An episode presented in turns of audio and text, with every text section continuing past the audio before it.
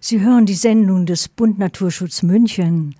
Liebe Hörerinnen und Hörer, um die Folgen des Klimawandels einzudämmen, ist ein massiver, schneller Ausbau insbesondere von Windenergie und Photovoltaik auch in Bayern nötig.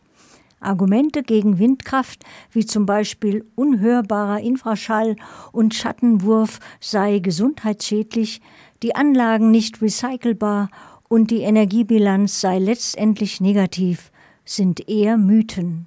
Die Gefahren für Vögel und Fledermäuse, die von Windkraftgegnern besonders häufig genannt werden, lassen sich in wissenschaftlichen Untersuchungen nicht bestätigen. Dies betrifft auch das Phänomen des Insektenschwunds. Gründe sind der Verlust ihrer Lebensräume durch die Schädigung, besonders der modernen Landwirtschaft. Natürlich sieht man beim Bund Naturschutz die Herausforderungen der Windkraft.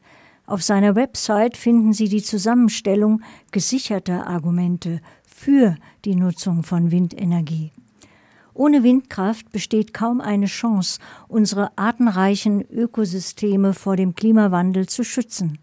Der CO2-Ausstoß muss drastisch sinken, nicht nur in Bayern, in Deutschland, Europa und der Welt. Für eine lebenswerte Zukunft gibt es kaum eine Alternative. Hören Sie nun den Energiereferenten des Bund Naturschutz Bayern, Kasimir Buhr, im Interview mit Kollegin Ramona Rösch, wie sich, in der, wie sich der Bund Naturschutz zum Thema Windkraft positioniert. Ja, vielen Dank für deine Zeit. Freut mich sehr, heute da zu sein. Die bayerische Windenergie ist jetzt ja im Bundesvergleich eher relativ gering ausgebaut. Warum brauchen wir aus deiner Sicht überhaupt Windenergie unter den erneuerbaren Energien? Also ich glaube, wir brauchen einfach generell richtig viel erneuerbare Energie und vor allem Strom. Unter den verschiedenen Quellen für erneuerbaren Strom ist Wind zum einen äh, eine vergleichsweise günstige Quelle, muss man einfach sagen. Und zum anderen brauchen wir einen gewissen Mix. Also wir brauchen sowohl Solar als auch Wind weil die beiden sich recht gut gegenseitig ergänzen. Also die, zum Beispiel ist es so, dass im Sommer sehr viel Solarenergie ähm, da ist und im Winter dann eben nicht. Und das können wir ein Stück weit ausgleichen, indem wir dann eben äh, äquivalent viele Windräder haben. Und deshalb brauchen wir diesen Mix in Bayern, um das ganze Jahr über Ökostrom zu haben. Warum brauchen wir denn so viel Strom und in dem Fall auch mehr erneuerbaren Strom? Also aktuell ist von dem Strom, den wir im Netz haben, so ungefähr die Hälfte erneuerbar. Ähm, da könnte man jetzt sich freuen und sagen, wow, wir haben schon die Hälfte geschafft. Das stimmt aber leider nicht so, weil wir in Zukunft mehr Strom brauchen als heute. Das ist ein bisschen widersprüchlich. Wir fordern auf der einen Seite natürlich, dass Energie eingespart wird. Und auf der anderen Seite ist es aber eben so, wir verwenden heute an vielen Stellen Energieträger, die wir verbrennen. Also zum Beispiel beim Auto, beim Heizen, überall verbrennen wir Treibstoffe und das ist relativ ineffizient und an all diesen Stellen müssen wir in Zukunft wahrscheinlich elektrische Lösungen verwenden. Also zum Beispiel das E-Auto oder die Wärmepumpe. Und das führt zu der auf den ersten Blick vielleicht ein bisschen widersprüchlich klingenden Feststellung, dass wir insgesamt weniger Energie verbrauchen werden, dass wir aber mehr Strom verbrauchen werden. Und das bedeutet eben, dass dieser Entwicklung, dass wir auf 100 Prozent erneuerbaren Strom kommen, noch mal schwieriger ist, als nur den heutigen Strommix erneuerbar herzustellen, weil wir insgesamt einfach viel mehr Strom brauchen. Die Anlagenbetreiber, die sprechen ja davon, dass die Anlagen effizient sind, also dass der Bau der Anlagen relativ schnell wieder ähm, reinkommt an Energie. Wie ist da der, der Standpunkt vom Bund Naturschutz? Ja, das geht relativ schnell. Ich glaube, es sind so ein paar Monate oder ein, oder ein knappes Jahr oder so, bis quasi das, was an Energie äh, reingesteckt wurde, um das Windrad zu bauen, wieder an erneuerbare Energie wieder reingespielt wurde. Also das ist definitiv eine sinnvolle Sache, ähm, Windräder zu bauen und dann erneuerbare Energie zu erzeugen. Ja, die Windenergie, die kann ja durch die Anlage eventuell Flora oder Fauna stören. Wie ist da deine Meinung dazu? Das ist natürlich schon immer ein Eingriff. Also das muss man natürlich sagen. Genauso wie jede andere technische Anlage ist ein Windrad erstmal ein Eingriff. Man baut da was, man baut was mit Beton. Man muss allerdings natürlich sagen, das sind alle anderen Formen der Energieerzeugung auch. Und im Gegensatz zu anderen Energie Anlagen wird hier eben nicht noch das Klima geschädigt. Deshalb denke ich halt unterm Strich ist es schon so, dass es die Natur deutlich weniger schädigt, als wenn wir eben das Klima weiter zerstören, indem wir zum Beispiel Kohle verbrennen.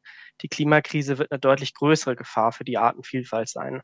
Das besondere Risiko von Windrädern jetzt im Vergleich zu irgendwelchen anderen Anlagen ist natürlich für die Vögel und für Fledermäuse, dass das die im Flug treffen kann. Da gibt es inzwischen allerdings auch einige Verbesserungen. Also zum einen versteht man immer besser, ähm, was die Höhe des Windrads zu tun hat, damit wie viel Vögel da getroffen werden. Und es gibt auch inzwischen so Abschaltanlagen. Also zum Beispiel für den Rotmilan gibt es jetzt äh, Anlagen, da ist dann oben am Windrad, äh, das kann quasi erkennen, wenn so ein Vogel kommt und kann das Windrad dann abschalten. Also da gibt es jetzt auch schon Verbesserungen. Und welche Lebensdauer haben Windenergieanlagen so durchschnittlich? Mmh ich weiß, dass das allererste Windrad, was in Bayern äh, gebaut wurde, das wurde übrigens von einer Bund Naturschutz-Kreisgruppe äh, gebaut, äh, das ist jetzt bald knapp 30 Jahre alt. Das ist jetzt aber auch wirklich am Ende seiner Lebensdauer. Ähm, genau, also ein bisschen weniger. Du hast es gerade angesprochen, eine BN, eine Bund Naturschutz-Kreisgruppe hat hier eine Anlage gebaut. Das bringt mich zu dem Thema der Betreiber. Was hältst du von den ganzen ähm, bürgerschaftlichen Energie- Betreibern. Ich finde es super. Also ich glaube, genau das brauchen wir. Das kann auf der einen Seite die Akzeptanz erhöhen. Also es ist natürlich einfach verständlich, wenn ich im Dorf wohne und hinter meinem Dorf wird ein Windrad gebaut und das stört mich vielleicht in meinem Ausblick, dann finde ich es nur fair, wenn die Leute, die da wohnen, dann eben auch einen Anteil an dem Gewinn haben. Und zum anderen kann es natürlich äh, die Struktur der EnergieerzeugerInnen auch demokratischer machen. Also das ist ja vielleicht auch ein schönes Ziel, wenn wir sagen, ähm, wir wollen sowas Wichtiges wie die Energieproduktion in möglichst viele Hände legen. Ich fand interessant, dass das Staatsministerium, also das Bayerische Staatsministerium für Wirtschaft und Energie, aktuell auf der Webseite schreibt, Zitat, die im Bundesvergleich relativ geringe Anlagenanzahl ist den geografischen Bedingungen in Bayern geschuldet. Wie siehst du das? Hm, das stimmt nur so halb, würde ich sagen. Also man muss natürlich erstmal schon zugeben, ist ganz klar, ähm, im Norden von Deutschland an der Nordsee, äh, da weht einfach mehr Wind. Das stimmt natürlich. Darauf wird auch verwiesen von der bayerischen Politik. Das ist aber nur ein Grund, weil es ist auf der anderen Seite schon so, dass man wirtschaftlich in Bayern Windräder betreiben kann. Und es ist ja auch so, wir haben es vorhin angesprochen, es gibt einzelne Windräder, die sind fast 30 Jahre alt. Das ist auch schon vor einer ganzen Weile Leute das erste Mal ausprobiert haben.